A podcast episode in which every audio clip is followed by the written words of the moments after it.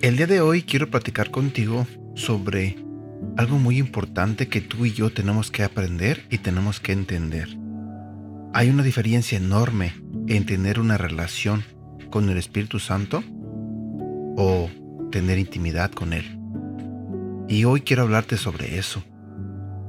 Buenos días, mi nombre es Edgar y este es el devocional de Aprendiendo Juntos. Todos los cristianos tienen una relación con el Espíritu Santo, pero no todos los cristianos tienen intimidad con Él. Hay una diferencia entre una relación y la intimidad. Tenemos una relación con amigos y con familia, pero la intimidad solo con nuestro cónyuge, nuestro esposo o nuestra esposa. La relación con el Espíritu Santo viene a través de la salvación. Sin embargo, la intimidad solo se obtiene mediante la entrega de nuestra vida al Espíritu Santo. La Biblia en 1 Samuel describe la primera victoria que obtuvo el recientemente ungido rey Saúl. Muestra cuán valiente era Saúl cuando tenía la unción del Espíritu Santo sobre él. Una ciudad israelita fue atacada y envió un mensaje a las otras ciudades israelitas pidiendo ayuda. Saúl estaba lleno del Espíritu Santo y en una ira ferviente cortó sus bueyes en pedazos y dijo que a cualquier israelita que no peleara con él también le cortarían sus bueyes. El temor de Dios, no el temor de Saúl, cayó sobre el pueblo, y todos se presentaron para pelear unánimes. Bajo la unción del Espíritu Santo, Saúl no hizo un pacto con el enemigo, pero unos años más tarde, después de perder la unción del Espíritu Santo, aceptó los términos de Goliat el gigante. Al principio, cuando Saúl comenzó como rey, no confió en sí mismo, sino que confió totalmente en el Espíritu Santo. Esto fue evidente cuando los israelitas fueron a proclamarlo como su rey, ya que lo encontraron escondido entre el equipaje.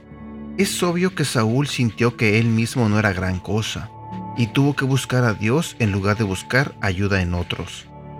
Pero a medida que pasaba el tiempo, Saúl se volvió arrogante, confiando cada vez más en sí mismo y empezó a preocuparse más por lo que otros pensaban o decían de él en lugar de lo que Dios pensaba y decía de él.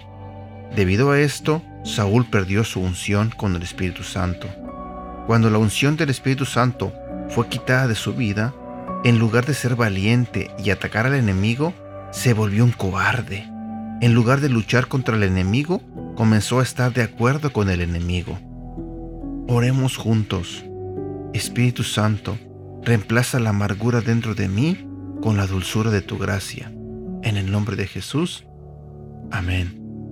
Versículo para recordar. Zacarías capítulo 4 versículo 6. Así que el ángel me dijo, Esta es la palabra del Señor para Zorobabel. No será por la fuerza ni por ningún poder, sino por mi espíritu, dice el Señor Todopoderoso.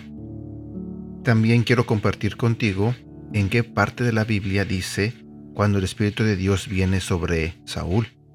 Se encuentra en 1 Samuel capítulo 11 versículo 6 y nos dice, Cuando Saúl escuchó la noticia, el Espíritu de Dios vino sobre él con poder. Durante algunos días estaré compartiendo contigo siete señales de caminar en el Espíritu Santo, donde nos ayudará a tener una mejor relación y una mejor intimidad con el Espíritu Santo. Bueno, por el momento me despido. Espero que tengas un bonito día. Cuídate mucho y deseo de todo corazón que tengas un feliz inicio de semana. Hasta pronto.